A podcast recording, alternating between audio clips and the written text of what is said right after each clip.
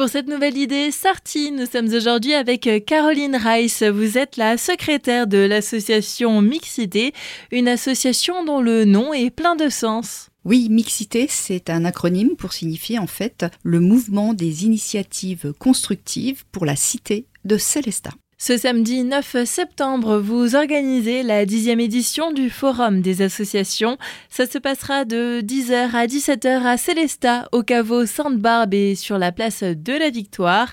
Un événement qui regroupe plusieurs associations, mais attention, uniquement celle axée dans le secteur du lien social. Il y aura eu euh, une vingtaine d'associations qui ont ce point commun de réunir les gens et de créer de la relation. Elles sont réparties en différents pôles. Nous avons un important pôle consacré aux droits humains. Et puis il y a aussi l'éducation, les loisirs, parce qu'il en faut, parce que ça rapproche les gens. Présent depuis le début aussi la santé, avec euh, par exemple la Croix-Rouge et l'association euh, Cœur et Santé. Sur place sera donc surtout l'occasion de s'informer, mais des animations sont aussi proposées.